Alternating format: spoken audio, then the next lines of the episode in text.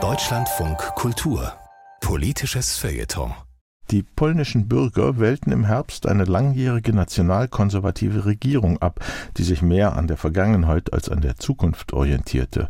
Doch korrigiert man mit solch einer Wahl auch das heroisch verzerrte Selbstbild einer Nation? Das ist eher Sache der Kulturleute, und die Journalistin Dorota Danielewitsch erzählt nun die Geschichte der polnischen Netflix-Serie 1670 und warum Selbstironie so erleichternd sein kann. In den letzten Jahren hat man auf polnischen Straßen, nicht so oft, aber immer wieder, patriotische T-Shirts entdecken können. Da standen Sprüche wie Polen für die Polen oder Gott ehre Vaterland. Ich gebe zu, dass mir ihre Träger Unwohlsein bereitet haben, vor allem wenn sie kahl rasierte Köpfe trugen. Und es waren nicht nur Männer, die so auf sich aufmerksam machten. Unwohlsein und Beklommenheit ist das eine, aber kann man sich über so etwas auch lustig machen? In der polnischen Netflix-Serie 1670, eine Jahreszahl, fallen die Worte, dass Gott, Ehre, Vaterland die häufigsten Todesursachen des polnischen Adels sind. Den polnischen Adel gibt es nicht mehr, wohl aber die törichten Haltungen, die zu seinem Untergang geführt haben. Und darin liegt die Übertragungsleistung der Serie. Sie führt gängige polnische Stereotypen ad absurdum, indem sie humorvoll die Geschichte der schnauzbärtigen Landadeligen aus dem 17. Jahrhundert erzählt. Nicht unriskant. Das konnte nur ein Flop oder ein Triumph werden. Nach Ausstrahlung der ersten Staffel steht der Erfolg fest. Für die meisten Kritiker ist 1670 die beste polnische Komödienproduktion der letzten Jahre. Wie sah Polen in den 1670er Jahren aus? Das Land war groß. Die polnisch-litauische Adelsrepublik erstreckte sich vom Baltikum bis zum Schwarzen Meer. Vom Krieg mit Schweden schwer gebeutelt, aber noch vor der berühmten Schlacht bei Wien gegen die Türken, hieß Polens Hauptstadt Krakau und in der Adelsrepublik herrschte das Liberum Veto, das heißt das Recht des Einzelnen, die Sejm-Versammlung zu sprengen. Die meisten Europäer wissen wenig über diese frühe Form des Republikanismus, der aber unter anderem an diesem Systemfehler scheiterte.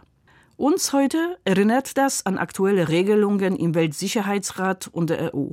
Wo Einstimmigkeit herrschen muss, verleiht Vetorecht destruktive Macht.